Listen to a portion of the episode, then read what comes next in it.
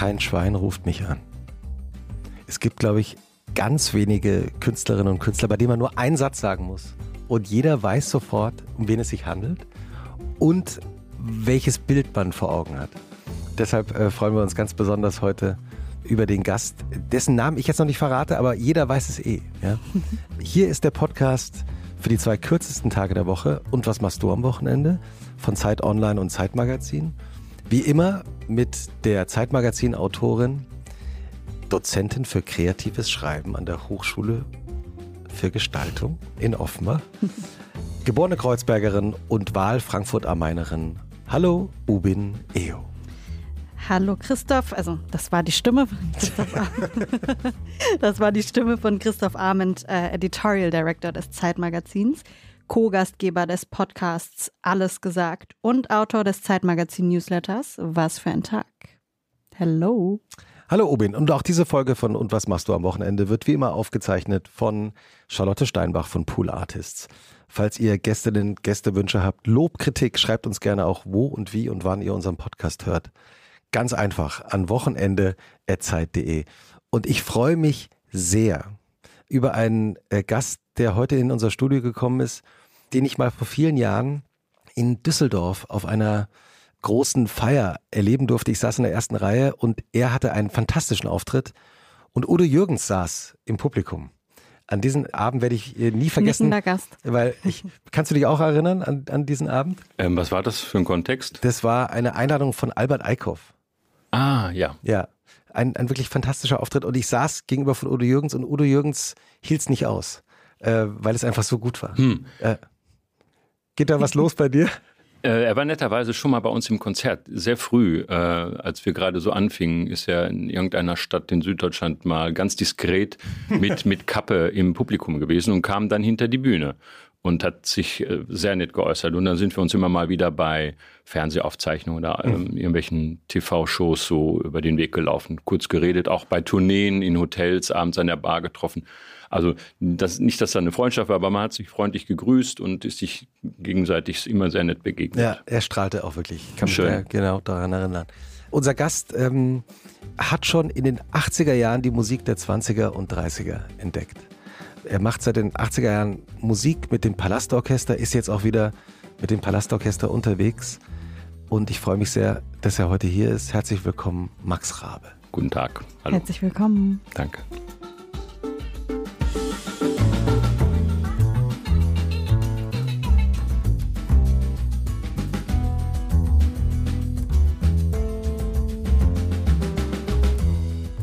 Wie jede Folge von Und was machst du am Wochenende geht auch diese Folge los mit der knallharten Recherche von Ubin Eo, die dir jetzt vortragen wird, wie dein Wochenende so aussieht. Und anschließend reden wir darüber, dass das wahrscheinlich alles genauso zutrifft. Ich, hier werden ja schon mal Musiker gesessen haben. Also ein Wochenende ist ja, gibt es ja gar nicht bei uns. Tage, an denen ich frei habe, ähm, kann ich wunderbar einrichten, indem ich einfach gar nichts mache. Wenn ich dann zu Hause bin und ähm, da ich so viel weg bin, melde ich mich dann im Freundeskreis und sage, ich bin wieder da, wollen wir uns sehen, gehen wir essen oder, oder solche mhm. Sachen. Also ich habe, äh, Freundeskreis ist mir sehr wichtig. Der geht teilweise zurück bis in die Grundschulzeit. Und ähm, auch hier in Berlin habe ich viele Leute kennengelernt äh, und das, das, ist mir enorm wichtig. Mhm. Und darüber hat sich auch immer irgendwas ergeben. Also Annette Humpe hat mir dann noch Achim Hagemann vorgestellt. Und mit dem, äh, heute mit die, dem ich arbeite, mit Annette Humpe schreibe ich mhm. und, und sie meinte dann auch, es war ebenfalls eine Party in, im, im Freundeskreis, äh, wo sie sagt, wir haben ja eigentlich über alles schon alle Themen durch. Guck mal, da vorne stehen die Jungs von Rosenstolz, frag die doch mal. Mhm. Das hätte ich nie gemacht. Ich wäre nie, ähm, ich habe gedacht, ja, okay, dann haben wir jetzt zwei Alben geschrieben.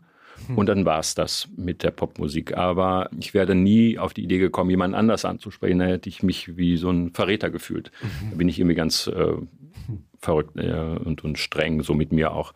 Und sie hat aber diese Tür für mich geöffnet und auf, dann habe ich diese verrückten Vögel, Peter, Platte und Urs Sommer kennengelernt.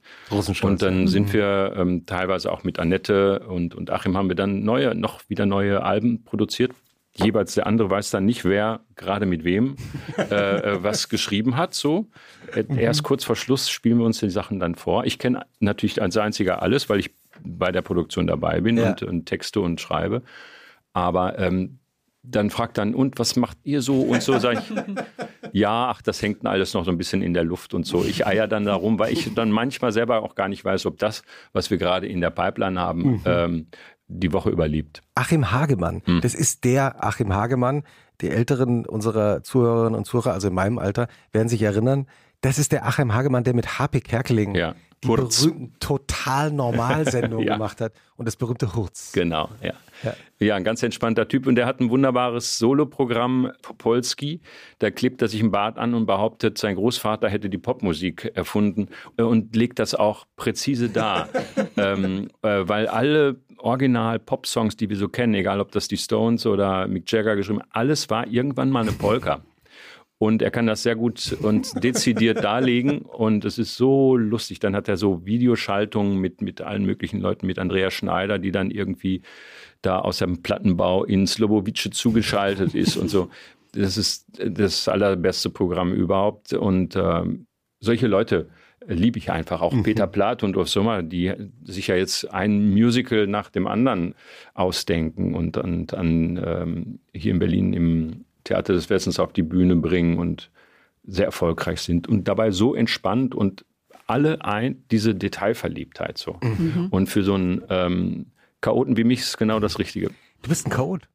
Ähm, was solche Sachen betrifft, ja ich weiß, wo ich präzise bin, aber ich bin nicht pingelig. Aber ähm, man fragt mich ja manchmal, was möchtest du oder was möchten Sie gerne? Welche Begabung hätten Sie gerne? Und dann muss ich gar nicht lange überlegen. Buchführung. Ich möchte gerne wissen, wie man Bücher führt, wie man wieder, wie man Dinge wiederfindet, die man vor einer Woche noch gesehen hat.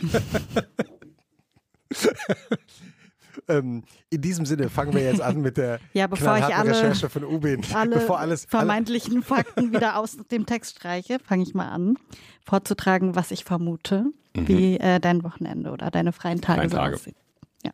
Ich nenne es hier mal Wochenende wegen des Formats. Ja, ja. Also Wochenende. Eine Karte für die Spätvorstellung, bitte. Es ist Freitagabend. Max Rabe kommt adrett angezogen, direkt von einem Auftritt geradelt und steht an der Kinokasse. In der einen Hand hält er duftende Nachos, in der anderen ein kühles Bierchen. Dann lässt er sich samt seines Konzertadrenalins in den Kinosessel fallen. Endlich Wochenende. Den Samstag begrüßt Max Rabe mit schwarzem Kaffee und Käsestulle. Das sind dann auch die Hauptprotagonisten des Frühstücks. Es wird nicht nebenbei im Handy gescrollt oder Zeitung gelesen. Wenn Max Rabe etwas tut, dann mit voller Aufmerksamkeit. Das gilt auch für eine seiner Lieblingsbeschäftigungen, wenn er frei hat. Da sitzen und an die Wand starren. Was für die anderen langweilig klingen mag, ist für Max Rabe Mittel zum Zweck, um die Ruhe in ihm zu zelebrieren. In diesem Zen-Zustand geht es nun an den weißblühenden Rosenstrauch im Garten. Leise lächelnder Gast übrigens. Verwundert lächelnder Gast. Wer ist der Typ, über den hier gerade geredet wird? In diesem Zen-Zustand geht es nun an den weißblühenden Rosenstrauch im Garten, den er liebevoll pflegt. Bevor ihn kein Schwein anruft oder er alleine küssen muss, was man bekanntlich nicht kann, verabredet Max Rabe sich beim Kiez-Italiener, wo er mit Lugana anstößt und den Samstagabend ausklingen lässt. Am Sonntag schwebt Max Rabe auf seinem Fahrrad zum Wannsee, um zu schwimmen oder aufs Wasser zu schauen. Anschließend geht's in einen Biergarten oder ins Café. Kriterium: Es liegt Marmor oder Streuselkuchen in der Vitrine. Max Rabes Traumwochenende ist eine Hommage an jene leeren Tage, an denen man den Bart wachsen hört. Zitat Roger Willemsen. Hm. Ja. Das ist so meine. Ja, was soll ich denn jetzt noch sagen? Können wir ja Schluss machen. Ja, also es stimmt alles genauso. Stimmt genauso, ja. ja mhm. ich habe äh, zwischendurch in deinem Gesicht beobachtet, dass nicht jedes Detail wahrscheinlich so. ja, aber so im Großen und Ganzen. Auch Marmor und Streuselkuchen. Beste Kuchen hast du Ja, ja, also je einfacher, je besser Streuselkuchen. Äh, bin ich eigentlich so. Ich mag das gern, keine Ahnung. Ähm, so die einfachen Dinge, Kaffee schwarz und dann ein Stück Streuselkuchen. So ab 15.30 Uhr äh, wird, wird so eine gewisse Unruhe in mir wach und dann, äh, dann äh, richte ich mich irgendwie nach Käse und, äh, ach Quatsch, nach Kaffee und, und Kuchen aus. Mhm. Wenn du, sagen wir mal, dieses ideale Wochenende, also deine zwei Tage, die du frei hast, vor dir hast, wie geht es dann los? Ähm, naja, kommt darauf an, wann wir ankommen. Meistens äh, ja dann am Vormittag oder früher eben auch in der Nacht. Und dann packe ich erstmal aus. Dann mhm. wird der ganze Koffer aufgemacht und, und werden die Dinge verteilt, dann, keine Ahnung, Waschmaschine angeworfen, so ganz banale Dinge. Ist interessant, dass Maren Kräumann, die auch mal bei uns zu Gast war, hat auch gesagt, wenn sie zurückkommt von Dreharbeiten, das Erste, was sie macht, ist Wäsche auspacken und waschen. Ja, nee, das kann ich schon, wenn, wenn ich genug Spielraum habe, lasse ich das da auch äh, für die nächsten Tage erstmal liegen. Aber ich, ich pack, ich pack erstmal den Koffer auf, mhm. aus, so, das mache ich schon. Und, ähm, und übrigens, bevor ich dann losfahre, packe ich ihn auch wirklich kurz vorher, damit ich überhaupt wirklich weiß, was also drin ist. Mhm. Und ich nicht überlegen muss, habe ich denn das gestern schon eingepackt oder nicht. Mhm. Und äh, währenddessen darf ich dann auch keine Musik hören, weil sonst packe ich irgendwie, keine Ahnung, äh, Salzstreuer ein oder so. Das, äh, ich bin dann einfach, muss mich dann komplett auf das konzentrieren, was ich brauche. Mhm. Und wie geht es dann weiter? Ja, dann wird gelüftet, dann äh, weiß nicht, steige ich unter die Dusche, dann gehe ich was essen oder mache was oder so. Also ich weiß nicht, bin dann ganz entspannt zu Hause und freue mich, äh, erstmal so ein paar Tage frei zu haben. Aber wir haben ja dann nicht nur zwei Tage frei, wir haben ja so ein System, fünf, sechs Tage Tour, fünf, sechs Tage frei, fünf, mhm. sechs Tage Tour, fünf, sechs Tage frei. Und so kommen wir aber dann trotzdem auf letztes Jahrhundert, dieses Jahr 95 Konzerte. Wahnsinn. Krass. Und dennoch ist es gut organisiert und äh, also wir haben dann Touren durch Süddeutschland, dann kommen wir wieder nach Berlin, dann haben wir Ostdeutschland, dann kommen wir wieder nach Berlin, nach mhm. Norddeutschland und so. Und alles ist gut organisiert. Wir haben ein überschaubares Büro mit einem Menschen, der die Fäden zusammenlegt, äh, hält dann, äh, jeder im Orchester hat eine Aufgabe. Mhm. Äh, einer unserer Musiker, Johannes Ernst, ist der Geschäftsführer. Wer macht, Buch, wer macht, die Buchführung? Ähm, das macht Herr Hase, den wir extra, äh, der ist Jurist und äh, hält den Laden sozusagen in aller Ruhe zusammen. Mhm. Und äh, der kommt auch nicht mit auf die Tour, sondern passt auf, dass in Berlin alles rund geht. Ja, und so hat jeder seine Aufgabe. Der eine kümmert sich um die Internetpräsentation, mhm. der andere um die Reiseplanung und alle möglichen Dinge. Und so wird alles, ähm, es ist ja nicht mein Orchester, sondern wir sind eine Partnerschaft. Und um äh, mal zu vermeiden, dass wir eigentlich eine Studentenband sind, inzwischen älter gewordene Studentenband. Aber ihr habt euch schon kennengelernt als Kommilitonen. Wir haben als, als ja? genau als Musikstudenten und mhm. äh, ein paar, zwei, drei waren auch in anderen Bereichen, äh, haben andere Sachen studiert. Also Luft- und Raumfahrt hatten wir zum Beispiel zwei. und auf jeden Fall äh, alles äh, begabte äh, Musiker, die so fürs klassische Fach sich haben ausbilden lassen und mhm. während des Studiums natürlich ganz andere Ideen hatten, wie es danach weitergeht. Aber so, wie gesagt, seit dieser Zeit sind wir zusammen und das funktioniert irgendwie gut. Ist ja deshalb wir kennen auch, uns. Das ist ja deshalb so verrückt, das sind fast 40 Jahre, ne? Mm, ja, 86. Ich sage immer über 30 Jahre, es klingt irgendwie ein bisschen besser. Nein, aber das, ich finde das ja eine ganz große Leistung, dass man über so viele Jahrzehnte mhm. äh, es schafft, doch ja. äh, nicht nur wie die Stones so zusammenzukommen, weil die Tourneen so gut laufen, sondern dass man einfach über so viele, so eine lange Zeit zusammenarbeitet. Ja, wir Auftritt. kennen uns natürlich, äh, jeder hat so seinen Knall, das wird mit den Jahren auch nicht einfacher, aber, aber äh, wir können gut miteinander auskommen, gut mhm. miteinander klarkommen. Das ist eigentlich alles sehr, sehr konstruktiv. Und mhm. ähm, also ich bin ja zum Beispiel auch in die Rolle habe ich mich nie reingedrängt, sondern das war so ein Zusehens immer, Max, was meinst du denn, äh, wenn es irgendwie um, um äh, geschmackliche Dinge oder musikalische Sachen ging. Und dann äh, konnte ich was dazu sagen und das konnte man dann auch nachvollziehen und hat sich darauf geeinigt. Und so ist meine, bin ich dann sozusagen auch in meine Rolle gekommen. An sich war ich einer von vielen hatte allerdings auch schon immer so eine Vorstellung von den Titeln, hat gesagt, wollen wir nicht das machen oder das machen und so. Und dann auch immer so Parts, wo das Orchester richtig zeigen kann, was es drauf hat. Also mhm. sehr virtuos arbeiten kann mhm. und dynamisch arbeiten kann. Und dann ziehe ich mich zurück mhm. und lehne am Flügel und äh, gehe dann wieder nach vorne und dann ist mein Part wieder dran. Und dieses äh, Hin und Her macht es eben auch spannend äh, bei den Konzerten auch für solche Leute, die mit dem Repertoire vielleicht erstmal gar nichts anfangen können. Mhm. Und äh, das ist so immer mein Ehrgeiz, dass sozusagen, wenn die Frau ihren Mann zwingt, da gehst du heute mal mit und er dreht mit den Augen und erwartet, dass äh, furchtbaren Abend, dann äh, Spaß hat. Ja. So, äh, und sagt, ja, das war ein toller Abend. So, dann, äh, dann hab ich mein, äh, haben wir unser Ziel erreicht. Und mhm. so ist es halt immer gewesen, ähm, dass wir uns nicht sehr ernst genommen haben eigentlich, aber die Arbeit und das äh, Musizieren sehr ernst genommen haben und sehr detailverliebt sind. Weil wenn man so dann irgendwie im Nachhinein dann weiß, okay, Carnegie Hall, einer der Tempel der Musik auf der ganzen Welt und ihr habt da umjubelte Auftritte. Aber angefangen in West-Berlin in den 80ern, da hat man mit allem gerechnet, nur nicht damit, oder? Ja, also wir haben geprobt und ein Jahr lang ungefähr hatten wir so ein gewisses Repertoire, aber ähm, wir hatten kein Engagement. also wir hatten schon eine Idee musikalisch, aber äh, das war's. Und dann äh, hatte ich ähm, mit einem Kumpel noch aus Westfalen einen Auftritt in, in Berlin in der Villa Kreuzberg. Da gab es so kleine mhm. Konzerte ab und an. Mhm. Und da war jemand, der sagte, du musst unbedingt mal Ottfried Lauer kennenlernen, der Konzertveranstalter hier in Berlin. Und Ottfried Lauer hat äh, mit mir telefoniert und hat gesagt, äh, der Berliner Theaterball findet statt, ob ich nicht im Foyer ah. mit meinem Pianisten da einen Auftritt machen könnte. Ah, okay. Und der nun war in Westfalen und hat, äh, hat studiert. Und habe ich gesagt, ja, können wir machen, aber es gibt auch noch ein Orchester. und äh, dann, äh, dann hat er gesagt, hat der Ottfried Lauer vom Berliner mhm. Theaterclub das Palastorchester und mich engagiert, ohne uns gehört zu haben. Hat sich Wahnsinn. einfach nur auf, der, auf, die Empfehlung dieses äh, Typen verlassen, der auch nur mich gehört hat. Mhm. Aber Ottfried Lauer ist natürlich ein, ein, Profi, wenn der das gehört hätte, hätte er gesagt, wäre er nach fünf Minuten zu uns gekommen. Vielen Dank, Jungs, hört mal auf. Äh, war aber nett, dass ihr da wart. Jetzt packt mal eure Sachen und geht.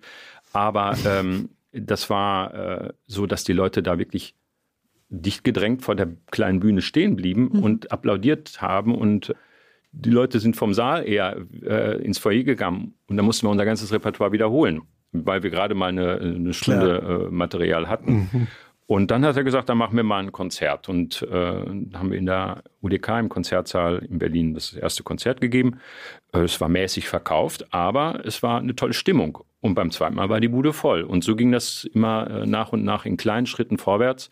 Und wir waren sicher, dass wir am Ende des Studiums aufhören werden. Was Vernünftiges machen werden. Und was ordentlich machen. Also ich meine, wir haben ja alle Musik studiert. Das ist ja, ja. schon mal äh, eine Herausforderung an sich. Wie wird es dann weitergehen, weiß man ja eh nie. Aber die Idee war dann einfach, dass man an die Oper geht oder ans Symphonieorchester oder irgendwas anderes macht oder so. Auf jeden Fall war das der Plan.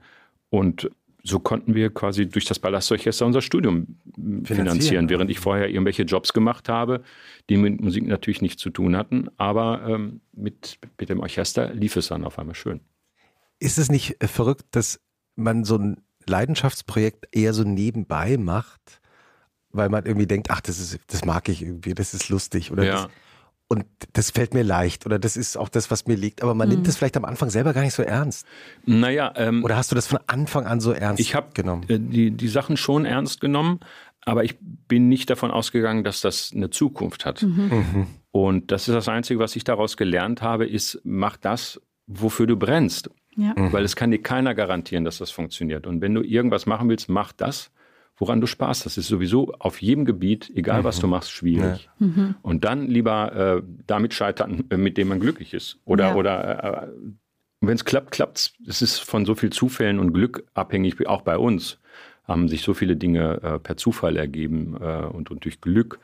Aber wir haben, wie gesagt, äh, wir haben keinen Größenwahn bekommen, sondern waren einfach so als Verein, als, als Musiker immer konsequent und fleißig an unserem neuen Programm. Sobald das mhm. äh, alte Programm lief, haben wir schon wieder überlegt, wie, was könnte man in Zukunft machen.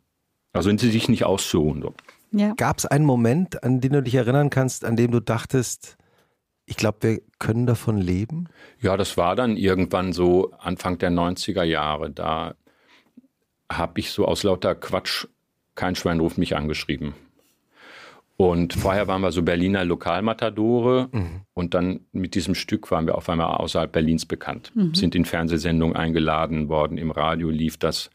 Und ich weiß noch, ich hatte einen Auftritt beim im Fernsehen mit dem Stück mhm. und am nächsten Tag rief meine Mutter an und hat gesagt, Junge, was war das denn? die, die Oma hat auch schon angerufen, sie, sie hätte immer nur Schwein und Sau verstanden. Ihr habt so viele schöne Stücke im Programm. Warum macht ihr denn sowas? Ja, ach, die Leute finden es lustig und so. Also nein, wirklich. Also sie hat es nicht verstanden. Und ich habe äh, ich hab natürlich nicht gesagt, dass ich es selber geschrieben habe, weil sonst hätte ich Heiligabend nicht nach Haus gedurft. Aber so kam, kam das, dass wir dann außerhalb Berlins sehr viel gespielt haben und äh, in Österreich waren, in mhm. der Schweiz. Das war so der, äh, der Anfang. Und da haben wir wirklich auch da immer noch argwöhnisch gedacht, naja, lass uns das mal machen, solange es läuft. Mhm. mhm. Das wird bestimmt nicht lange gut gehen. Und dann haben wir 200 Konzerte im Jahr gespielt. Wahnsinn. Und äh, dann bin ich auch irgendwann mal auf dem Zahnfleisch gekrochen und habe gesagt, so, wir müssen mal gucken. Ich glaube, jetzt können wir ein bisschen davon ausgehen, dass wir nächstes Jahr auch noch auf Tournee gehen können, aber vielleicht ein paar Konzerte weniger als 200 im Jahr. 200 ist ja Wahnsinn. Naja, das war schon hart. Ja. Und diese fünf bis sechs Tage, die jetzt so dein Wochenende sind, wenn du die vor dir hast, hm. es wirkt jetzt so, wenn man dich hier erlebt, dass du sowieso sehr ruhig bist und nicht runterkommen musst? Oder ist das eine Technik, die du gelernt hast über die Jahre? Ich weiß auch nicht. Mein Vater war so, mein Bruder ist so. Meine Nichten lachen sich immer, äh, oder die lachen nicht, aber die grinsen immer, wenn sie meinen Bruder und mich zusammen äh, ah, ja? auf dem Sofa oder am Tisch sitzen, wo wir dann irgendwie quasi eine Viertelstunde gar kein Wort miteinander wechseln. Ist, ist das auch ein bisschen westfälisch? Ja, ja, wahrscheinlich. Ja. Auch, ja. Was, was sagt man so über die Westfalen? Die, Weiß ich nicht. Die, das stimmt nicht, dass du das nicht weißt. Ja, stur sind sie. Bist du stur? Ich, da, da müsste man mal die Kollegenschaft fragen.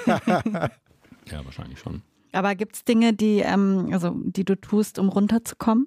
Hm, das geht ganz schnell.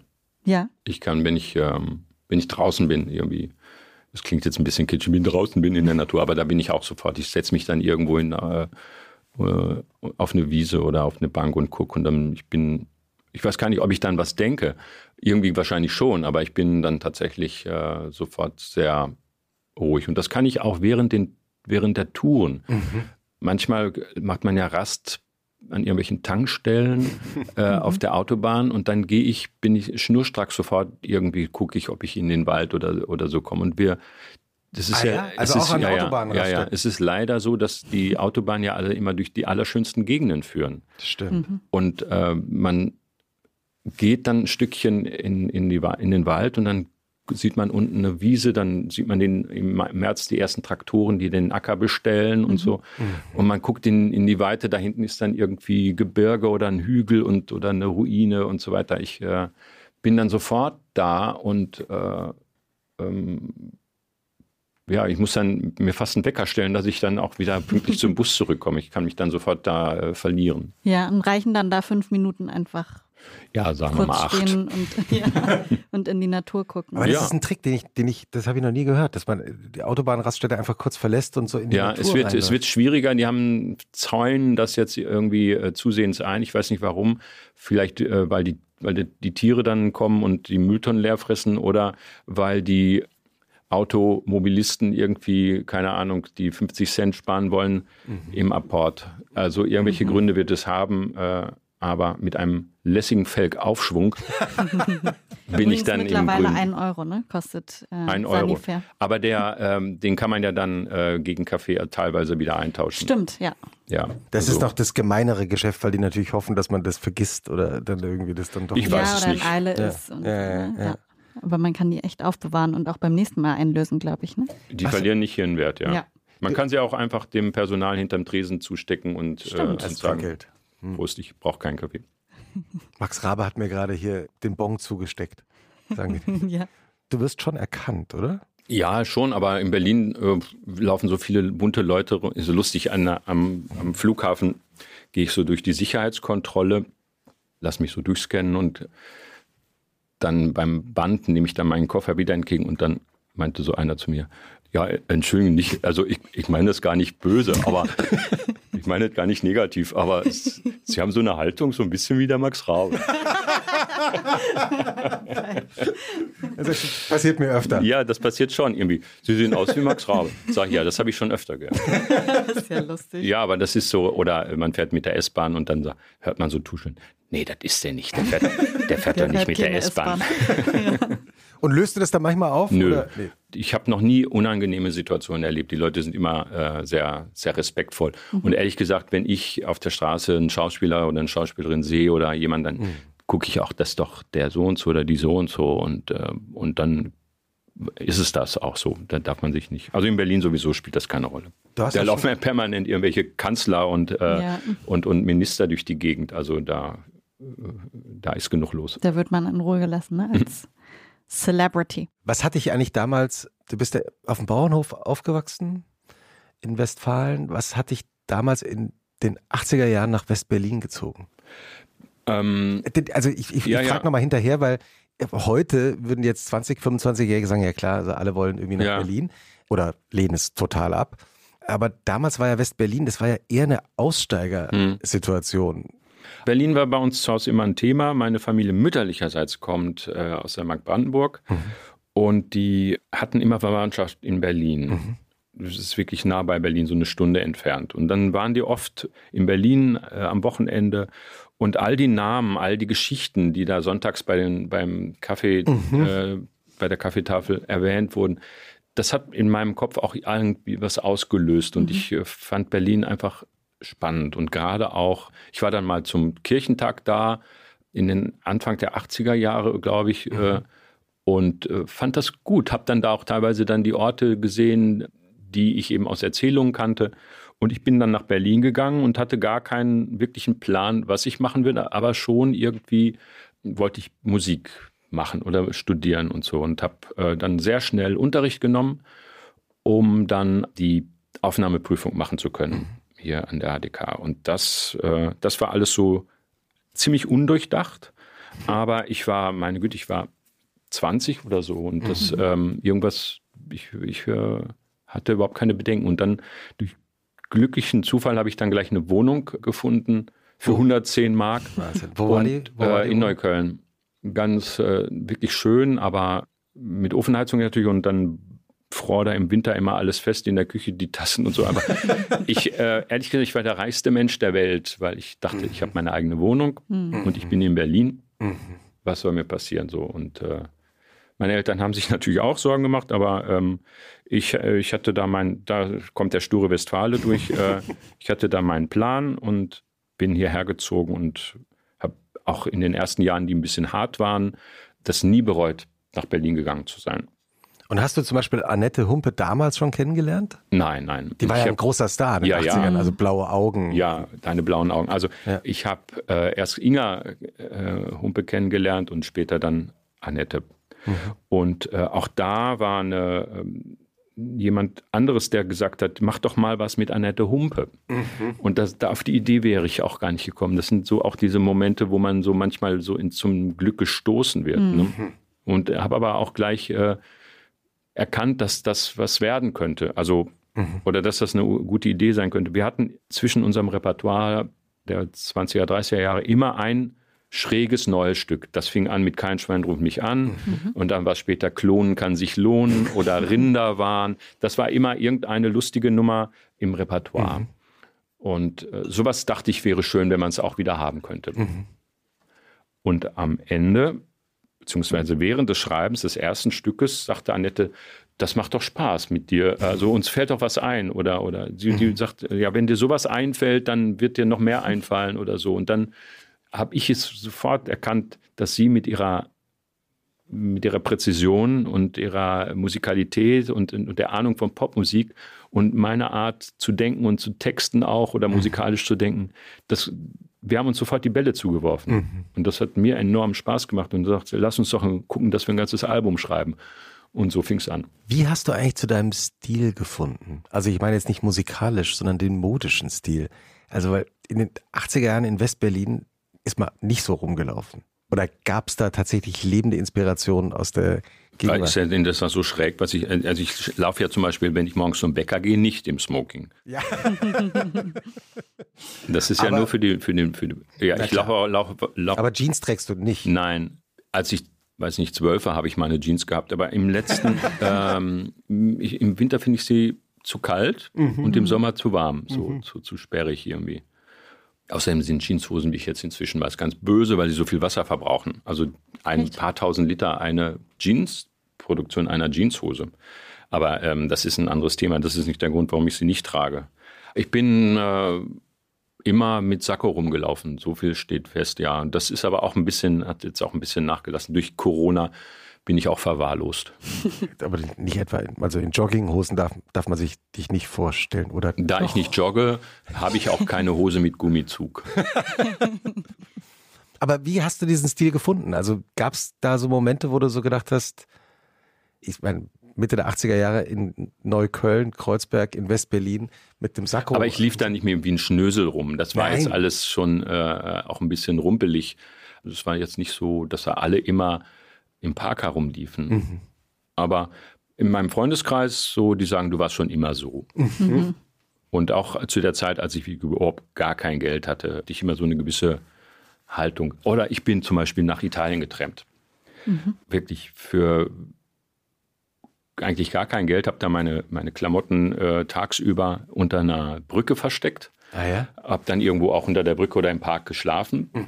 So, ich meine, da war ich 19 äh, oder so mhm. oder 18. Und tagsüber bin ich aber ordentlich rumgelaufen mit Sakko, weil ich wollte nicht wie ein Tourist aussehen. so, diesen Ehrgeiz hatte ich dann schon. Habe aber alle möglichen Leute kennengelernt. Mhm wenn man alleine reist, Klar. wird man sofort angesprochen. Und äh, ich habe dann irgendwo am Lago Maggiore auch da irgendwo gepennt und dann kam, es ist zweimal gewesen, dass mich irgendwelche italienischen Familien rangefüttert haben. Weil ich meine, ich war dann vielleicht 18, sah aber vielleicht aus wie 16 oder so. Ich sah, war wirklich mhm. äh, viel jünger immer als Kind immer ausgesehen und Jugendlicher. Und die haben mich dann rangefüttert und gesagt, wir fahren jetzt nach Rom, wolltest du nicht mitkommen? Und dann haben die mich zwei, drei wow. Tage da in Rom leben lassen. Ja, ich habe nie äh, aussehen wollen wie ein Tourist. Mhm. Und deswegen hatte ich da auch dann irgendwie immer ein helles Sakko oder irgend sowas an. Mhm. Und, und wenn man genauer hingeguckt hat, sah es ganz äh, rumpelig und rott aus. Aber irgendwie so auf den ersten Blick sah ich zumindest nicht aus wie einer, der seinen Rucksack unter der Brücke versteckt hat. Was wäre eigentlich so ein ideales Wochenendreiseziel für dich? Welche Stadt? Na, Berlin. Na, ich bin, wenn ich frei habe, dann natürlich gern hier. Mhm. Und ehrlich gesagt, im Sommer fahre ich auch nicht weg, weil ich Berlin im Sommer großartig finde. Stimmt. Ja. Also ähm, das Geheimnis ist eigentlich im, im, Sommer in Berlin zu sein ja. und nur wenn man es schafft, wenn nicht gerade Sommer ist, dann eher. Ganz genau. Also man müsste mit der Stadtverwaltung nochmal reden, weil, weil im Winter finde ich es wirklich hart hier. Sehr. Äh, weil vor allem, ja. wenn das um 4 Uhr dunkel wird, das ist wirklich. Vor allen Dingen, der Winter geht ja dann meistens bis April. Hm also ich finde dann so Mer Februar, März ist besonders finster, wenn es dann überall sonst. Es ist wirklich hart, ja. ja. Da ich gibt's schon aber im Dezember zum Beispiel ist es muckelig und auch in der Corona-Zeit haben die ganzen Spätis Glühwein dann draußen verkauft und so. Es wird besser, habe ich das Gefühl. Ja, man kann hier, also ich lebe hier gern und äh, das ist für mich eine, eine, eine, richtige Stadt. Aber so tickt jeder anders, so hat jeder mhm. seine anderen äh, Präferenzen. Aber dass es so früh duster wird im Winter, das ist schon hart. Mhm. Aber ähm, auch herrlich, wenn es dann mal wirklich schneit und dann ja. alles so ganz gedämpft und äh, in, in, weiß eingehüllt. Mhm. Aber der Sommer ist schon großartig. Drumherum die vielen Seen, dann die Biergärten, die lange aufhaben mhm. ähm, und äh, die Atmosphäre. Da will ich gar nicht weg. Und außerhalb der Sommerferien sind wir dann mit dem Orchester halt unterwegs und da stört mich dann das dunkle Berlin eben nicht, weil ich nicht da bin. Oder nur selten. Und wenn du Zeit hättest und könntest dir eine Stadt aussuchen, wo du gerne mal äh, hinfahren würdest. Ich meine, du warst natürlich jetzt, in vielen Städten, aber beruflich. Ich meine jetzt privat. Also wenn man sagen würde, ey, ein Wochenende in Rom oder ein Wochenende in Wien. Ich sage ja. jetzt mal zwei Lieblingsstädte von mir jetzt gerade. Ja. Naja, das wäre halt schade, nur für ein Wochenende nach Rom oder nur für das Wochenende nach Wien zu fahren. Wenn dann schon, äh, muss da mal mindestens mal eine Woche bleiben mhm. oder so. Aber wir haben ja tatsächlich oft Konzerte, also jetzt auch in diesem Herbst haben wir zwei Abende in, in Wien. Mhm. Und die haben großartige Museen, da kann ich mir alles ansehen. Kunsthistorisches? ja, und, und also es gibt so viele Möglichkeiten und äh, ich kenne da auch ein paar Leute, mit denen mhm. man sich dann nachmittags auf einen Café treffen kann. Oder ein Soda Zitron. Ja, Soda Zitron bestellt. Ja, ja ist wie auch immer. Und mhm. äh, gibt es übrigens in Prenzlauer Berg, da an der Kollwitzstraße, gibt es ein Soda Zitron. Das ist ein ganz tolles Restaurant. Also ich meine, man muss, man muss nicht nach Wien fahren, man kann es doch ja, ja, auch in ist, Berlin anschauen. Ja, ja, aber es ist in Deutschland äh, immer noch sehr rar, Soda Zitronen. ja, aber es gibt tolle Möglichkeiten, in Berlin wegzugehen. Und äh, ach so, ja, wir waren bei Rom. Und tatsächlich hatten wir ähm, Anfang 2001 hatten wir Popsongs auf den Arm genommen. Did It Again, Sex ja, Bomb und so. Spears ja. Coverversion. Und das ja. war ein Riesending in Italien, weil es für eine Werbung verwendet worden ist. Und dann hatten wir eine Agentur, die uns eingeladen hat. Dann haben wir in Italien zehn Jahre lang Konzerte jedes Jahr gegeben, immer im Frühjahr, wenn das Wetter hier mhm. nicht so gut war, sind wir nach, äh, nach Italien gefahren, ja. sind da durch und dann hatten wir Abende in Florenz und dann in Rom und dann habe ich diese, bin ich da lang gelaufen, wo paar Jahrzehnte vorher mein Rucksack unter der Brücke lag, äh, habe ich gedacht, und heute habe ich hier ein Konzert äh, in mhm. Florenz, das mhm. war toll. Und das, was mich wirklich sehr geschmerzt hat, äh, dass ich beide Familien, die mich eingeladen haben damals, nicht wiedergefunden habe, die hätte ich so gerne äh, Hast du mal ins versucht, Konzert. Ja, ich habe es wirklich versucht. Vielleicht hören die ja gerade zu. Ja. Hallo, in Rom.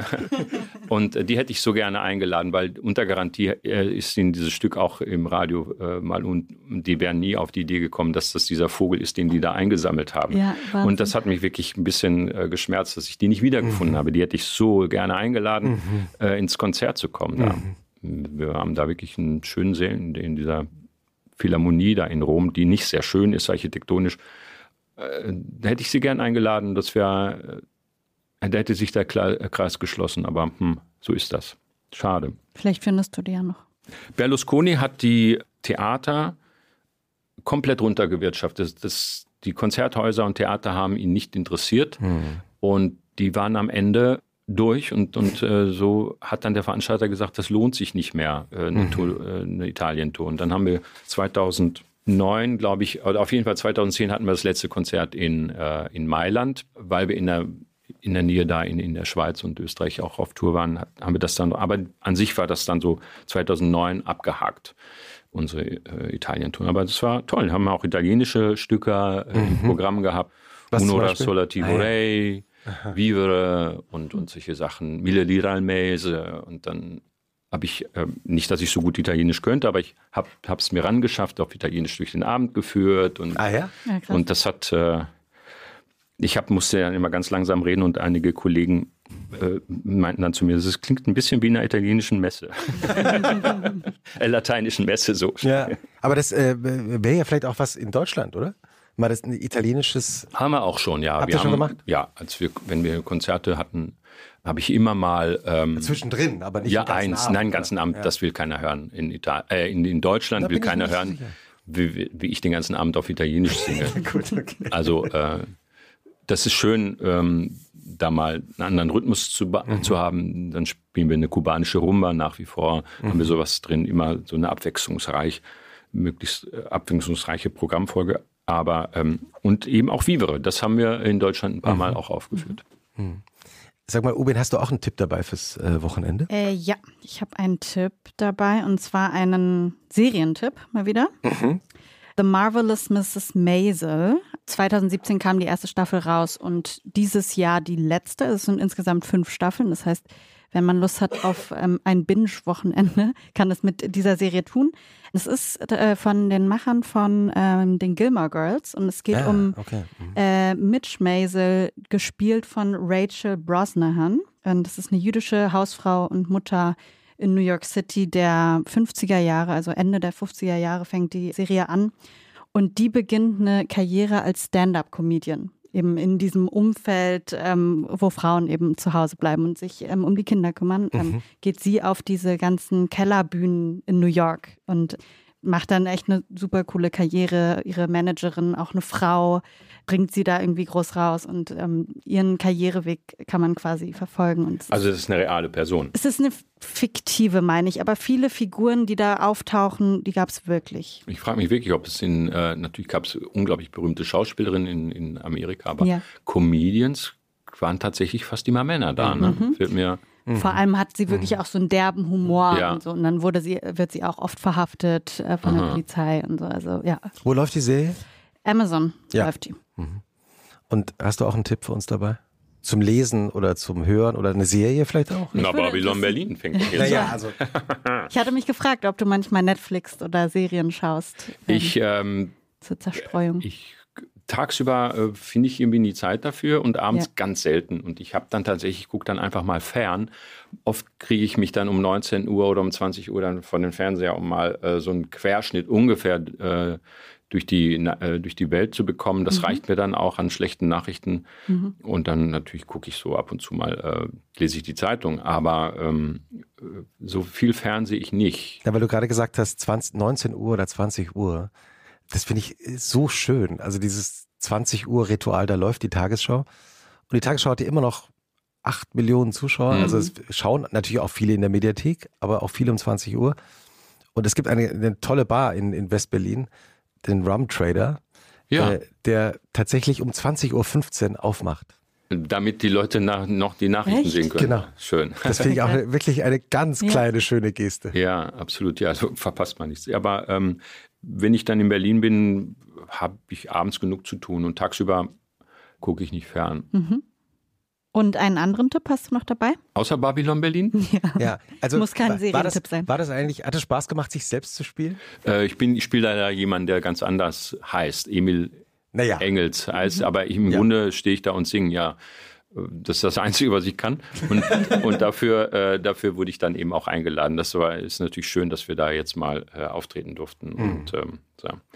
ansonsten, ja, weiß ich nicht, was kann ich gar nicht groß was empfehlen. Und hast du Bücher, die du empfehlen würdest? Ja, es gibt ein ganz tolles Buch von dem Arne Casting, das heißt Fassaden, Fassadengeflüster mhm. oder ja, Fassadengeflüster. Das finde ich sehr schön. Es ist über alle spannenden Gebäude der 20er, 30er Jahre vor allen Dingen so in, die in Berlin entstanden sind, so Bauhaus und alles äh, von mhm. innen und außen fotografiert und sehr auch sehr, sehr schön beschrieben. Dann gibt es noch ähm, ein neues nachfolgende Buch, das heißt Justizgeflüster. Das sind also nur Gebäude, ähm, so auch aus der Kaiserzeit und Gefängnisse und so weiter. Also schon etwas heikler. Da bin ich gerade dabei. Es sind immer wunderbare Fotografien und sehr äh, aufschlussreiche Texte so und, und sehr kurze, sehr informative Texte. Mhm. Die 20er Jahre in Berlin, also als ihr angefangen habt, Musik aus den 20ern zu spielen, also in den 80ern, da waren die 20er sehr weit weg. Hm, ging so. Also da lebten, als wir anfingen, gab es sehr viele, äh, also wir waren beim, beim Meisel Verlag, haben wir dann manchmal wenn dann Jubiläum war, gespielt. Mhm. Äh, und dann kamen immer irgendwelche älteren Herren und haben ihren Kopf über unsere Notenpulte gehängt, um zu gucken, was für ein Arrangement wir denn da spielen, von einem Stück, was sie vielleicht sogar selber geschrieben haben. Ich habe einige verrückt. von den Wirklich? Komponisten noch kennengelernt. Ach, und als ich nach Berlin kam, 85, da bin ich zu Robert Biberti in die. Schlüterstraße. Da lebte er, der Bass der Comedian Harmless, mhm. weil ich äh, in, in Westfalen eine Dame kennengelernt hatte, die ihn kannte und gesagt hat, geh doch da mal hin. Die wusste, was ich, äh, dass ich diese, ja. diese, diese Fable für dieses Repertoire habe und das auch äh, gesungen habe, schon der, zu, zu, der Zeit so auch kleine Jobs hatte. Mhm ähm, als, als Schüler und so. Und dann geh doch da mal hin und sag Hallo. Und dann bin ich da hingegangen, habe dem morgens da äh, Robert bei Biberti geklingelt in der Schlüterstraße und dann machte der im Morgenmantel auf, morgens um zwölf. und äh, und, und sag, ja, ich schöne Grüße und so. Und dann hat er mich in die in die Wohnung gelassen, haben wir in der Küche gesessen, haben uns unterhalten und irgendwann habe ich ihn dann auch nochmal auf dem, auf dem Kudam gesehen, da habe ich ihm zugenickt so und äh, aber es gab jetzt keinen Kontakt, aber ich, ich war dort bei ihm und wollte Noten. Habe nach Noten gefragt, ah. original, ob er noch Orchester, äh, ach, äh, äh Notenmaterial, weil ich ein bisschen überlegt hatte, mhm. so ein Gesangsensemble vielleicht zu gründen in Berlin. Mhm. Und er sagte, nein, er hat kein, äh, kein Notenmaterial mhm. mehr. So. Ähm, das, äh, also solche Leute haben da halt gelebt. Und wenn wir äh, gespielt haben bei ähm, zum Beispiel beim Theaterball, da tanzten dann teilweise, wenn da Leute 80 waren, Klar. Dann waren das Teenager in, mhm. in, in mhm. dieser Zeit oder, mhm. oder, oder 20-Jährige mhm. oder wenn die 75 waren, dann hatten die sozusagen die Musik noch ganz klar im, äh, im Ohr. Mhm. Und äh, also es war, ging, war fast ein bisschen wie so eine Staffelübergabe. Und ich habe das deshalb auch gefragt, weil ich mir denke, jetzt leben wir ja wieder in den 20er Jahren. Hm. Und jemand, der sich so mit den 20ern kulturell, politisch beschäftigt hat wie du, entdeckst du manchmal Parallelen? Weil man sagt, die Geschichte wiederholt sich nicht nur als Farce, aber trotzdem, es ist ja doch irgendwie interessant, dass wir jetzt hm. gerade wieder in den 20ern sind. Ja, absolut. Äh, also unser Repertoire fängt ja so späte 20er, äh, also so die Endzeit der Weimarer Republik, da waren dann eben so Komponisten und Texter wie Friedrich Holländer oder, mhm. oder Robert Gilbert, äh, waren Texter und, und Fritz Rotter, die haben ganz bestimmten Humor gehabt. Das, den gab es so in den frühen 20er Jahren noch nicht. Noch nicht. Mhm. Und tatsächlich ist es so, dass natürlich heutzutage drängt sich das manchmal auf. Man sieht, dass die Demokratie keine Selbstverständlichkeit ist und mhm. dass man da mhm. eben doch Acht geben muss, dass das, was da erreicht wurde, nicht verloren geht. Es ist genug, was man verbessern sollte und kann. Aber es ist das beste System seit über 2000 Jahren, das wir je hatten. Und unsere Vorfahren hätten gerne die Möglichkeit gehabt, ihre Regierung wählen zu können mhm. und, äh, und nicht irgendwie auf die Monarchie oder, oder irgendeine Diktatur ähm, mhm. äh, reinfallen zu müssen. Dieses filigrane Konstrukt ist keine Selbstverständlichkeit, da muss man eben aufpassen. Aber die Geschichte tut uns nicht den Gefallen, sich so zu wiederholen, dass man äh, rechtzeitig die Handbremse ähm, mhm. anziehen kann. Nein, man muss die Hand die ganze Zeit auf der Handbremse haben, damit man jederzeit reagieren kann, mhm. weil eben äh, die Sache nicht sicher ist. Mhm. Und das ist an uns, wählen zu gehen, auch wenn man nicht zufrieden ist mit den Regierungen, Vorschläge macht oder, oder keine Ahnung. Also ich bin ja sehr für diese angeschlossenen Kammern. Jetzt ist ja gerade ein Pro, äh, die per Los heikle Themen bearbeiten, aber das, das führt jetzt zu weit. Also es gibt viele Bausteine, mit denen man das bestehende System, die Demokratie, noch lebendiger. lebendiger macht und so, mhm. dass mhm. niemand sagen kann, ähm, ja, die da oben, sondern dass man eben, ja. äh, dass man eben mitmacht. Aber es ist ein, mhm. heikles Thema oder beziehungsweise ein sehr diffiziles, komplexes Thema, äh, dass man jetzt ja nicht so zwischen Tür und Angel abhaken kann. Aber äh, es beschäftigt mich auf jeden Fall. Mhm. Christoph, hast du einen Tipp mitgebracht? Ja, ich habe auch einen Tipp dabei. Ich habe gerade ein Buch gelesen von Axel Hacke, mhm. einem meiner sowieso Lieblingskolumnisten und auch Schriftsteller ganz lange schon äh, Kolumnist bei den Kollegen vom Süddeutschen Magazin. Und der hat ein äh, Buch geschrieben, das hat einen wunderbaren Titel über die Heiterkeit in schwierigen Zeiten und die Frage, wie wichtig uns der Ernst des Lebens sein sollte. Und der denkt eben sehr darüber nach, was bedeutet eigentlich Heiterkeit und hm. wie entsteht Heiterkeit. Mhm. Und eines seiner Lieblingsbeispiele, damit geht das Buch auch los, ist die Sendung Was bin ich? Die über viele Jahre im deutschen Fernsehen eine der erfolgreichsten Sendungen war. Und äh, ich hatte sie auch wieder komplett vergessen. Das war eine Sendung, in der die so unspektakulär waren wie nur irgendwas, weil es gab einen Moderator, der hatte eine Jury sitzen und die mussten das Berufe raten der Gäste. Mhm. Und äh, der hat also bayerisch gesprochen, hat dann am Anfang immer die Gästin oder den, den Gast gebeten, welches Schweindal hätten es denn gerne? Robert Lemke war das. Ne? Robert Lemke, der große Das übrigens, den, die, das Original ist eine amerikanische Sendung, wo dann alle großen Hollywood-Stars dann kamen. Die Jury musste sich die äh, die Augen verbinden ja. und dann haben die dann geraten, äh, was machen sie, sind sie Musiker? Und dann mhm. saß da irgendwie Clark Gable oder irgend sowas, ne? Und genau. dann hat er, hat den Kopf geschüttelt oder, oder genickt und dann hat dann der amerikanische Robert Lemke dann äh, ja. die, die, das, das Ja und Nein dann wiedergegeben. Ja, und ich, ich, ich mag das eben auch, also das in der deutschen Version ist es ja auch so, dass am Anfang die Berufe geraten werden und dann am Ende kommt eben der eine Prominente, der erraten wird. Mhm. Und es gibt dann immer diese Frage, machen Sie eine typische Handbewegung? Und dann haben die Leute halt irgendwas gemacht, äh, damit die Jury das erraten konnte. Und das Schöne fand ich, weil der Axel Hacke beschreibt es in dem Buch eigentlich völlig unspektakulär. Also da wird auch keine Millionen gewonnen in diesem Quiz, sondern wenn es gut läuft, hat der Mensch, dessen Beruf nicht erraten worden ist, am Ende, glaube ich, 50 Mark mhm. verdient. Aber darum ging es eben nicht. Ja. Sondern das hatte eben so eine, sowas von einem, eben was Heiteres. Mhm. Und das äh, davon solchen Geschichten erzählt Axel Hacke in diesem Buch. Über die Heiterkeit in schwierigen Zeiten. Und die Frage, wie wichtig uns der Ernst des Lebens sein sollte. Mir fällt übrigens gerade der Titel ein des Buches, wo es um diese angeschlossenen Kammern geht, die per ah. Los-Bevölkerung dazu. Das ist von Rehbrock und das Buch heißt Gegenwahlen. Der Titel des Buches heißt Gegenwahlen. Mhm. Und Rehbrock, ich weiß jetzt nicht, ist ein Däne, äh, äh ist ein äh, Belgier, hat äh, darüber äh, geschrieben. Das liest sich wirklich sehr spannend. Das fängt eben an in der Römerzeit, mhm. äh, nicht Römerzeit, bei den Griechen wie Demokratie einfach so äh, anfing mhm. und dass es dann eben schwieriger wurde, weil die Länder natürlich und Staaten größer wurden. Wie bezieht man dann das Volk ein? Und ähm, also, dass man nicht eine, eine, Abstimmung macht, wie die eine Volksentscheid macht, wie die Schweizer, mhm.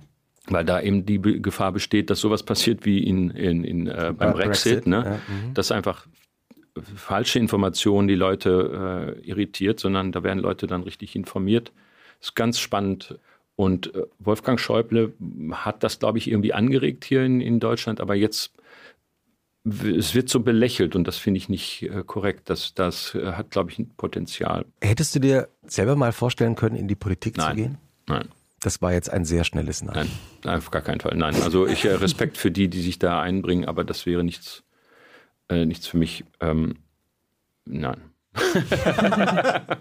also aber ja, ich finde es toll, wenn ja. ich würde mich äh, so jederzeit sozial engagieren. Mhm. Ja, solche Sachen finde ich gut. Mhm. Ähm, habe ich auch gedacht, als die Corona-Zeit war, was könnte ich machen? Habe natürlich nichts gemacht, aber mhm. theoretisch dachte ich, es wäre gut, irgendwie, weiß ich nicht, in einem sozialen Projekt zu arbeiten. Da habe ich großen Respekt. Das heißt, du wärst ansprechbar, wenn jemand eine gute Idee hat, mit dir ja. was zusammen zu machen. Ja, ähm, bestimmt. Ich, wir machen auch eine Menge, aber jetzt nicht so. Äh, also ich dachte, ich habe jetzt gar nichts zu tun, dann kann ich was machen. Mhm. Aber sich richtig ganz darauf einzulassen, mhm. da habe ich enormen Respekt davor. Wir haben ja jetzt schon von dir gelernt, dass eigentlich das perfekte Wochenende so fünf bis sechs Tage hat. Also mhm, deins. Genau. Wie verändern sich diese fünf bis sechs Tage? Bleiben die immer gleich oder ist es dann auch schon so? Manchmal sind es ja auch nur fair. Ja, ähm, nur. Ja. ja, oder ja, also ja, aber dann gehe ich jetzt geht's gleich wieder los. Haben wir die erste Tour sind zehn Tage. Also das ist schon, mhm. schon doll. Es fängt an, in, haben zwei Abende in Wien, dann zwei Abende in Graz, dann geht es weiter so und dann Richtung Schweiz, dann sind wir äh, sogar in Genf und dann geht es über die Schweiz wieder weiter. Es ist schon sehr, mhm. äh, so nach dieser schönen, ruhigen Sommerzeit ein ein sehr sportlicher Einstieg. Mhm. Aber ähm, ja. Und schläfst du dann auch, in diesen fünf, sechs oder vier freien Tagen, schläfst du dann aus oder verändert sich dein Schlafrhythmus jemals? Nein, ich habe irgendwann äh, mal angefangen, mir den Wecker zu stellen und spätestens um neun stehe ich auf. Damit ich was vom Tag habe. Es kommt auch so ein bisschen aus diesem Winter-Ding, dass ich nicht aufstehe und dann ist es sofort wieder dunkel. Mhm. Äh, und das habe ich aber so ein bisschen beibehalten, dass ich irgendwie auch an freien Tagen. Ich kann ja wieder, ich kann mich ja wieder umdrehen, den Wecker ausstellen. so die Freiheit habe ich ja. Aber äh, prinzipiell erstmal zu gucken, dass man nicht den Tag so verschludert. Und das habe ich mir vor allen Dingen auch so in der Corona-Zeit zu eigen gemacht, mhm. damit ich nicht äh, so äh, strukturlos in den Tag gehe. Weil du die Corona-Zeit jetzt auch schon so ein, zwei Bitte Mal nicht über die Corona-Zeit sprechen. Sinkt die, sinkt die Laune gleich in den Keller. Ich muss nur deshalb fragen, weil ich, also wir sind ja immer noch dabei irgendwie überhaupt zu verstehen, was da passiert ist. Ich meine jetzt nicht medizinisch, mhm. politisch, aber wie diese Zeit doch Menschen geprägt hat. Mhm. Denn das findet in der Öffentlichkeit nicht statt, dieses Gespräch. Ach, das ist so bitter. Mir tun die ganzen äh, Kinder und Jugendlichen in der mhm. Zeit, äh, also ich ja. meine, wir konnten da ja so halbwegs so, so alte Säcke kommen damit ja irgendwie klar. Mhm. Aber äh, in dem Alter dauert ein Jahr ja dreimal so lang so und äh, gefühlt. Und für die, die dann auch keinen Sport machen durften, mhm. all diese Dinge, die wichtig sind in dem Alter, waren verboten. Ich habe keine Ahnung, welches Land es am besten gemacht hat, wo man sagen kann, jetzt machen wir es beim nächsten Mal, was nicht, hoffentlich, aber man hätte es so machen müssen wie mhm. und Pünktchen, Pünktchen. An die Stelle würde ich gerne mal hören, welches Land das richtig gemacht hat. Vielleicht gibt es das auch nicht, wo das alles richtig ja. gelaufen ist also wir hatten vor kurzem in dem Alles gesagt Podcast, den ich auch mache, hatten wir äh, Alena Büchs, die Chefin des Deutschen Ethikrats da.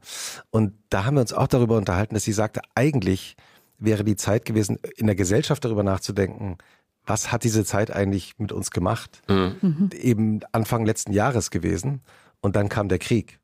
Ja. Und deshalb hat diese Debatte eigentlich nie stattgefunden. Hm. Ja. Ähm, und weil du das eben Keiner so wollte auch mehr darüber sprechen. Ja, das genau. Thema war einfach mhm. durchgewunken. Und mhm. äh, nach wie vor denke ich manchmal so, wenn, wenn ich an Restaurants vorbeigehe, wo mhm. alle Leute sitzen, wie gerührt ich war, als ich zum ersten Mal mhm. wieder Menschen vor den Cafés an Tischen sitzen sah, mhm. wo, wo man denkt, doch, das ist doch das Selbstverständlichste überhaupt. Aber nein, es ist eben nicht selbstverständlich. Oder im Kino, ne? Stimmt ja. es, dass du gerne ins Kino gehst? Um nach den Konzerten, ja. Ich, ich finde das ganz äh, spannend. Ähm, nach den Konzerten so in die Spätvorstellungen, die sind dann um elf oder so. Mhm. Und dann setze ich mich da rein und gucke irgendwelchen UFOs zu äh, und bin dann irgendwie na, auf einem anderen Kosmos, mhm. weil ich bin, bin dann schon ziemlich aufgekratzt nach den Konzerten. Ja. Und da finde ich das ganz lustig. Am Wochenende gibt es dann eben Spätvorstellungen. Nach Corona komischerweise oft gar nicht mehr, aber in großen Städten gibt es nach wie vor dann noch Spätvorstellungen. Und dann setze ich mich um elf dahin und gucke irgendeinen irgendein Quatsch. Also es gibt aber auch sehr lustige Filme um die Uhrzeit, aber äh, Hochkultur wird dann nicht mehr zelebriert. Aber das heißt, es geht gar nicht um den Film an sich, sondern es geht nur. Doch auch. Ah, ja, ja, ich gehe nicht überall rein. Also ich, in Psychofilme gehe ich nicht. Ja, ich auch nicht. Oder wenn es ganz schlechte äh. Filme sind oder so. Nee, es gibt schon eine sehr schöne Auswahl internationaler und deutscher Filme, die dann laufen und äh, da. Und wenn nichts läuft, gehe ich auch nicht hin. Also wenn mich das gar nicht interessiert, aber ich bin dann schon neugierig äh, und äh, nehme das wahr. Welche? Machst du das in, mhm. sorry, machst nee. du das in anderen Städten auch oder in? Nee, nee, ich, in Berlin gar nicht, weil ich ja, so. wenn ich dann hier bin, also frei so. habe. Ach so, klar, okay. Das ist ausschließlich, ja. ähm, also im Frühjahr sind wir wieder im Admiralspalast für, ja. für im Februar sind wir für zwei Wochen im Admiralspalast, dann fahre ich, gehe ich danach nicht ins Kino, mhm. weil ich dann Gäste im Konzert habe oder man sich trifft oder ich bin einfach froh, wenn ich zu Hause sitzen mhm. kann. Da mache ich dann auch mal die Glotze an mhm. und äh, bin froh, zu Hause sein zu können. Das ist ähm, immer eine schöne Zeit. Nein, Kino ist dann eher, wenn ich auf Tour bin. Ja. Was ist der ideale Film, um nach dem Konzert runterzukommen? Also fallen dir da so ein, zwei Filme ein, die dir besonders gefallen haben? Also auch, das sind ja dann wahrscheinlich eher, sagen wir mal, unterhaltungs ja, ja, oder wie gesagt, dann oft eine große Anzahl an Außerirdischen, die, äh, die da tätig werden. Äh, aber, aber, im Großen und Ganzen, ich weiß dann oft die Titel gar nicht mehr, ehrlich mhm. gesagt. Ja. Kannst du danach besser schlafen oder warum? Ich, ich kann immer schlafen. Okay, aber das, weil du gerade gesagt hast, du bist noch so aufgekratzt nach dem Konzert. Nach dem Konzert bin ich erstmal aufgekratzt, aber ähm, das legt sich dann auch ohne Kino. Aber ich finde das ja auch ganz schön, dann mal ähm, so rauszukommen, mhm. irgendwie was anderes zu sehen. Aber äh, wenn ich äh, glücklicherweise kann ich immer schlafen. Ich steige in den Zug, schlafe ein. Ich steige ins Flugzeug, schlafe ein. Ich steige in den Bus, schlafe ein. Und im Hotel schlafe ich auch. Ich brauche, stelle das Licht aus und dann weg bin ich. Wenn du dir äh, für ein Wochenende aus der Geschichte, können gerne auch lebende Figuren sein, ein Abendessen deiner Wahl zusammenstellen könntest, also eine Dinnerparty, einen Tisch, Wen würdest du da gerne einladen? Also du kannst es frei auswählen, ob das lebende Menschen sind, können aber eben auch historische Figuren sein, die du gerne mit toten Leuten zu Abend essen? Na, die, also wenn sie noch leben würden in deiner Fantasie. Ja, ja, da gibt, weiß ich nicht, gibt es vielleicht ein paar, paar Leute, aber mein Promi-Bedarf ist gedeckt. Ich habe irgendwann mal nach dem Konzert in Basel, hat unser Veranstalter gesagt, äh, Peter Ustinov hat hier auch gespielt. Äh, und dann habe ich den, äh, dann habe ich tatsächlich mit dem im Hotel zu Abend gegessen. Ah, wow. Mhm. Der große Peter, Peter Ustinov. ja. Ähm, der hatte eine Lesung ähm, auch in Basel am selben Abend mit, mit unserem Veranstalter und den habe ich dann kennenlernen dürfen. Das war sehr nett. Und, ähm, Hattest du eine Frage an den oder war das? Nein, so wir haben uns einfach so, mhm. äh, so unterhalten. Und dann hatte ich das große Glück, äh, Loriot kennenlernen zu dürfen mhm. und so. Und habe ich so jetzt mein Promi-Bedarf ist gedeckt. Loriot und Peter Ustinov, mehr brauche ich nicht. Peter Ustinov, für, für, unsere jungen Hörerinnen und Hörer, die sich jetzt fragen, wer war nochmal Peter Ustinov? Der Mann war in allen Ländern in Europa gleichermaßen berühmt, weil er alle Sprachen konnte. Mhm. Und man kann ihn sehr leicht sich nochmal anschauen als Hercule Poirot. Äh, ja, unter anderem ja. Also so, in ganz vielen Rollen natürlich, ja, ja. aber da finde ich. Ja, ganz entspannt. Das war lustig. Dann kamen so Leute, schlawenzelten so an den Tisch heran, haben ihn erkannt und wollten, glaube ich, irgendwie äh, ihn ansprechen oder ihn und so. Und, und, und er fing dann an zu knurren wie ein Hund. Also er war, war, dann darauf nicht erpicht. Er war sein eigener Wachhund. Aber richtig laut. Hast du auch so Tricks? Hm, nein, nein. Ich glaube, er hat da schon mehr drunter. Wenn ich im Ausland bin, bin ich ja quasi unsichtbar, aber der kann ja hinkommen, wo er will. Egal, wo er war, war er haben die Leute ja mhm. ihn erkannt. So, ne? Ja, wobei natürlich, also Deutsche sind oder Schweizer und Österreicher sind ja auch überall auf der Welt. Also man wird dann vielleicht nicht von, stelle ich mir vor, in deinem Fall ja. nicht unbedingt von ja. Hongkong-Chinesen erkannt, aber von äh, Touristen, die gerade auch in Hongkong sind. Ne? Ach, das ist so lustig. Also unser, äh, unsere Musiker werden dann auch manchmal, ah, wir, wir, wenn sie dann irgendwie in Chicago oder so draußen rumlaufen und so, ah, ja, sind Sie nicht der Basssaxophonist von und so? Mhm. Und dann, ja, wir, wow. wir, werden heute, oder wir haben Sie gestern gesehen, oder wir gehen heute Abend in, mhm. in die Symphony Hall und äh, so, kommt auch schon vor, aber das ist natürlich äh, weil wir da auch ein paar Mal im Fernsehen waren, ähm, ja. mit unseren Konzerten, die mhm. wurden da ausgestrahlt. Das, das, ist natürlich eine tolle Sache. Also du musst nicht knurren. Ich, äh, in, in, Amerika muss ich noch nie knurren. Wie, warst du eigentlich äh, vor dem ersten Konzert in der Carnegie Hall nervös? Das war ein Albtraum. Ah, ja? ich war wirklich, vor allen Dingen hatten wir eine ganz ruhige Nummer zuallererst. Äh, und, und das ist so, äh, man hat die, die Kontrolle gar nicht mehr so über seinen Atem irgendwie. Das ist mhm. unglaublich, was so die Emotionen äh, mit, mit einem machen irgendwie. Ähm, die ruhige Atemführung, es ist gut gegangen. Das Konzert wurde sogar mitgeschnitten. Und das, das erste Stück am Abend ist wirklich das zarteste, ruhigste, getragenste. In eine totale Totenstille singe ich irgendwie einen ganz leisen, mit der Kopfstimme gemischten Ton, der danach schreit, in den Sand gesetzt zu werden und zu kieksen. Aber äh, ich habe dann einfach ähm, mich beruhigen können, so rechtzeitig. Aber als ich, äh, bevor ich, ich bin sonst nicht nervös, ich bin aufgeregt, mhm. so, mhm. so normal wie ein Rennpferd, so wenn es mhm. losgeht. Mhm. Aber ich habe keine Angst. Aber da hatte ich, ähm, weil just auch da die leiseste Nummer und es noch mitgeschnitten worden ist äh, für, für ein Album. Aber ähm, nee, die, die, daraus habe ich gelernt. Jetzt, wenn die erste Nummer, wenn wir da in Amerika sind, ist immer etwas bewegter. Nie wieder eine ruhige Nummer am Anfang, Leute. genau, das tue genau. ich mir nicht nochmal das, an. Das war, man lernt halt dazu. Und äh, wie hast du dich dann beruhigt vorher? Ich habe einfach äh, mir gesagt, jetzt beruhige dich. Was man so macht halt. Ne? Also ich habe da keinen Trick, aber ich habe dann so, das Orchester spielt halt Gott sei Dank vorher noch ein paar, äh, einen, einen Kurs, mhm. so dass ich dann irgendwie ähm, einfach gedacht habe, ruhig jetzt bleib bei deinem Handwerk. So. Das ist, glaube ich, das Westfälische in dir. Ja. Oder? Das Mag hilft sein, einem ja. dann schon, oder? Das Vielleicht, ja. Aber es war wirklich, ähm, hätte auch schief gehen können. Haben das die anderen gemerkt oder war das nein, nur Nein, die hatten selber genug zu tun mit sich. Mhm. Ist ja klar. Und was habt ihr nach dem Konzert gemacht? Gegenüber ist da eine Pizzeria und da haben wir dann ordentlich gefeiert. Mhm. Ja. Das, das war schön. Also kein UFO-Film. Nein, da hatte ich genug UFO im Kopf. Äh, wir haben immer äh, zum Schluss eine Frage. Ja, also mal sehen, wie du sie beantwortest. Ja. Ähm, lieber Max, äh, was findest du denn schlimmer, den Sonntagnachmittag oder den Montagmorgen? Den Montagmorgen eigentlich. Mhm. Mhm. Montags ist das Publikum übrigens auch schwierig. Schwieriger als ja. am Donnerstag und am Freitag. Samstag wird es auch wieder ein bisschen schwieriger, weil die Leute dann so auf Wochenende sind. Mhm. Aber am Montag ist die Stimmung allgemein im Keller. Ja. Und da muss man sich ins Zeug legen.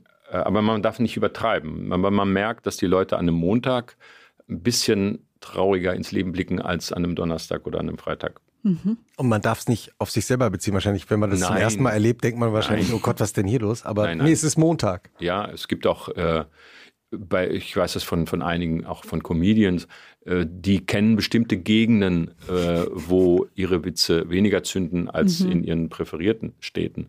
Das ist bei uns glücklicherweise überhaupt gar nicht der Fall. Irgendwie mhm. funktioniert das ähm, egal wo. Und da ist mir mal klar geworden, dass es eher am Wochentag liegt, denn am Ort, wo ich bin. Mhm. Das heißt, und steigert sich das dann von Montag auf Dienstag auf Mittwoch oder wie ist der Verlauf? Ein stetig wachsende Kurve nach oben der guten Laune. Aber die kann dann zwischendurch auch mal, man kann sich auf nichts verlassen. Das ist einfach so. Äh, das Publikum sehe ich ja nicht, aber man hat mhm. jede Nuance. Jede Nuance. Und äh, was lustig ist, wenn wir dann mal Freiluftkonzerte geben und dann sieht man ja auch das Publikum. Ah, ja, genau. Und das ist für mich ganz irritierend, weil dann, mhm. wenn die Leute dann, dann grinsen, das, das kriege ich ja nicht mit. Man, man, kriegt, man spürt die, die, die Atmosphäre des die Saals präzise. Ja. Also es ist unglaublich, ich weiß gar nicht woher, aber es ist so. Wenn man die Leute dann auch noch sieht oder die sich dann anstupsen, wenn sie irgendwie eine Pointe äh, gut finden oder nicht verstehen, was hat er gesagt, so ungefähr, ne? das, ist, äh, das ist dann lustig. Aber äh, das ist selten. Wir, wir spielen jetzt äh, eigentlich gar nicht mehr Freiluft, weil das auch für die Techniker sehr hart ist, da in der mhm. Mittagssitze aufzubauen. Mhm. Und äh, ehrlich gesagt, wenn wir Freiluftkonzerte geben, regnet es auch gleich. Also wir, ich glaube, wir, wir, müssen mal echt gegen Wetter? den Klimawandel ansingen. Du, Max Rabe tritt wieder auf. Ja, das, das, oh, das, das, wird schlecht, das wird der, hol, Regenradar. Hol mal die Möbel rein, ja. ja. Ich habe noch eine Frage zum Schluss. Stimmt es eigentlich, dass ihr mit eurem eigenen Koch reist? Ja, das klingt jetzt so snobbisch, aber Nee, wie, wie die Techniker, die, die, ja. auch die, die, die Techniker, wir haben ja mindestens 20 Leute, die mit uns reisen und äh, dafür sorgen, dass wir am Abend arbeiten können. Klar. Den sind wir enorm dankbar. Und äh, wie soll man das machen, wenn wir dann diese vielen Konzerte geben? Können wir nicht jeden Tag irgendwas eine Pizza bestellen oder oder ja, dann genau. auch die Kollegen äh, würden sich dann äh, eigentlich nur eine Schrippe beim Bäcker holen. Mhm. Das geht auf die Dauer nicht gut. Ja. Und dann haben wir irgendwann mal entschlossen, äh, mit einem Caterer zu fahren. Äh, und wir haben einen ganz tollen Koch und eine, eine, Köchin, die wunderbare Salate zunächst zaubern, so mit Linsen und und, mhm. Äh, und Bulgur und weiß nicht was und mhm. Äh, sehr abwechslungsreiche, tolle Sachen. Wir haben Techniker und auch Musiker, äh, die, die teilweise auch vegan sind. Auch die werden berücksichtigt. Und um fünf ist quasi bei uns ähm, der schönste Teil des Tages, beginnt dann. Und dann steigert sich das über den Soundcheck bis zum Konzert, haben wir es schön. Vorher kann es sehr nervend sein. Zugverspätung, Flug, Bus hatten eine Panne oder, oder Stau. Aber ab fünf das heißt, um fünf, gibt's, um fünf Uhr gibt es Essen. Essen ne? Ja, und wenn wir dann öfter mal in die Restaurants gegangen sind, dann haben wir gesagt, ja, wir müssen um fünf essen, weil wir abends das Konzert haben. Dann äh, saßen wir alle um fünf, haben einen Tag vorher die, die Bestellung schon abgegeben. Damit es und dann, auch kommt, dann Damit es um fünf und mhm. dann äh, geht die Tür auf und dann kommt der Koch rein, grüßt fröhlich und fängt dann erst an zu ja. kochen. Das heißt, um äh, Viertel vor sechs ist dann das Essen mhm. vielleicht unter Umständen bei einigen schon da. Das hat alles nicht funktioniert. Da mussten wir irgendwann mal ganz pragmatisch sagen, okay, wir äh, brauchen unbedingt jemanden, der für uns kocht. Und das ist so lecker, ehrlich gesagt, so äh, wirklich toll. Also Hast du ein Lieblingsgericht? Alles, ich esse alles. Ja? Ja, also es wird gegessen, was auf dem Ich, ich, ich habe ehrlich gesagt, äh, also bei unserem Caterer, bei unserem Koch, ich habe mhm. noch nie irgendwas gegessen, wo ich gedacht hätte, das hätte ich mir jetzt schenken können. Mhm. Also ich tatsächlich wird, sagt unser Koch, weniger Fleisch inzwischen bei uns gegessen. Mhm. mhm. Weil die Leute weniger Fleisch wollen bei euch. Äh, weiß nicht, wird weniger, eher? wird einfach mhm. so ein bisschen. Und ich habe auch äh, so ein, äh, ich möchte auch so, dass das was Besonderes bleibt. Also ich probiere immer alles, eigentlich mhm. so. Ne? Das Fleisch fällt dann manchmal so ganz zart auf der Gabel schon von der. Mhm. Also es ist wirklich, äh, wirklich sehr lecker, aber im, im Großen und Ganzen ist das weniger geworden, ohne dass wir uns das tatsächlich vorgenommen haben. Das ist dem es wird ja dann eingekauft und die wissen, dass sie jetzt weniger Fleisch kaufen mhm. müssen, weil wir nicht so viel essen. Und wir fahren brav jetzt immer, tatsächlich hat sich das bei uns auch durchgesetzt, mit dem Zug innerhalb Deutschlands. Mhm. Das ist allerdings auch eine Herausforderung, tatsächlich. Wir kennen das, den ganzen Kanon der Ausreden. können die alle schon mitsingen. Das ist teilweise wirklich hart, wie die Ver Ver Verspätungen sind. Und dann dieses diese geänderte Zugreihung, während der Zug einfällt und alles im Galopp so mhm. gegeneinander läuft. Also mhm. das ist schon. Wer kennt es nicht? Brauch, ja. braucht man mhm. nicht. Aber ähm, also es ist wirklich Jammern auf hohem Niveau. Es funktioniert ja alles irgendwie. Einfach immer direkt ins Bordbistro. Oh ja, da kann die Stimmung aber dann rapide nach unten sinken, wenn, wenn man dann hört, irgendwie ja äh, morgens in den Zug steigt und dann der Kaffeeautomat funktioniert oh, nicht. Ja, das ja. ist das Schlimmste. Ja, dann ist der Griff zur Notbremse. Da muss man mich dann zusammen, muss man mich zu Boden drängen. Äh, vielen Dank, dass du uns von deinem fünf- bis sechstägigen Wochenende erzählt hast. Und, drei bis vier. Äh, drei bis vier. Und äh, dass du ins Studio gekommen bist. Eine Frage habe ich noch zum Schluss. Hat deine Mutter eigentlich irgendwann erfahren, dass du kein Schwein. Ja, ja, natürlich. Das hat sie dann irgendwann hast? mal. Und dann war, Gott sei Dank, ist mir dann auch die Nachbarschaft zur Hilfe gekommen und gesagt, ach, das ist ja lustig, was der da jetzt macht und so. Und dann haben meine Eltern, hat dann haben, haben meine Eltern sich so, sozusagen äh, die Meinung der Nachbarn und Verwandten zu eigen gemacht und so. Und dann durfte ich dann äh, auch, obwohl es raus war, dann wieder nach Hause. Vielen Dank, dass du da warst. Sehr gerne. Max Rabe, Dankeschön. Schönes Wochenende. Schönes Wochenende. Ja, danke ebenfalls. Tschüss. Ciao. Ist schon wieder soweit.